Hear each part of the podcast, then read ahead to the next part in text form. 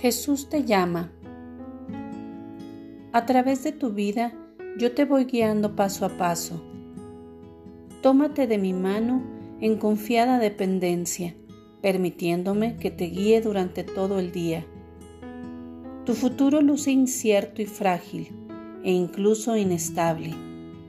Así es como debería ser. Hay secretos que el Señor nuestro Dios no nos ha revelado y las cosas futuras son secretas.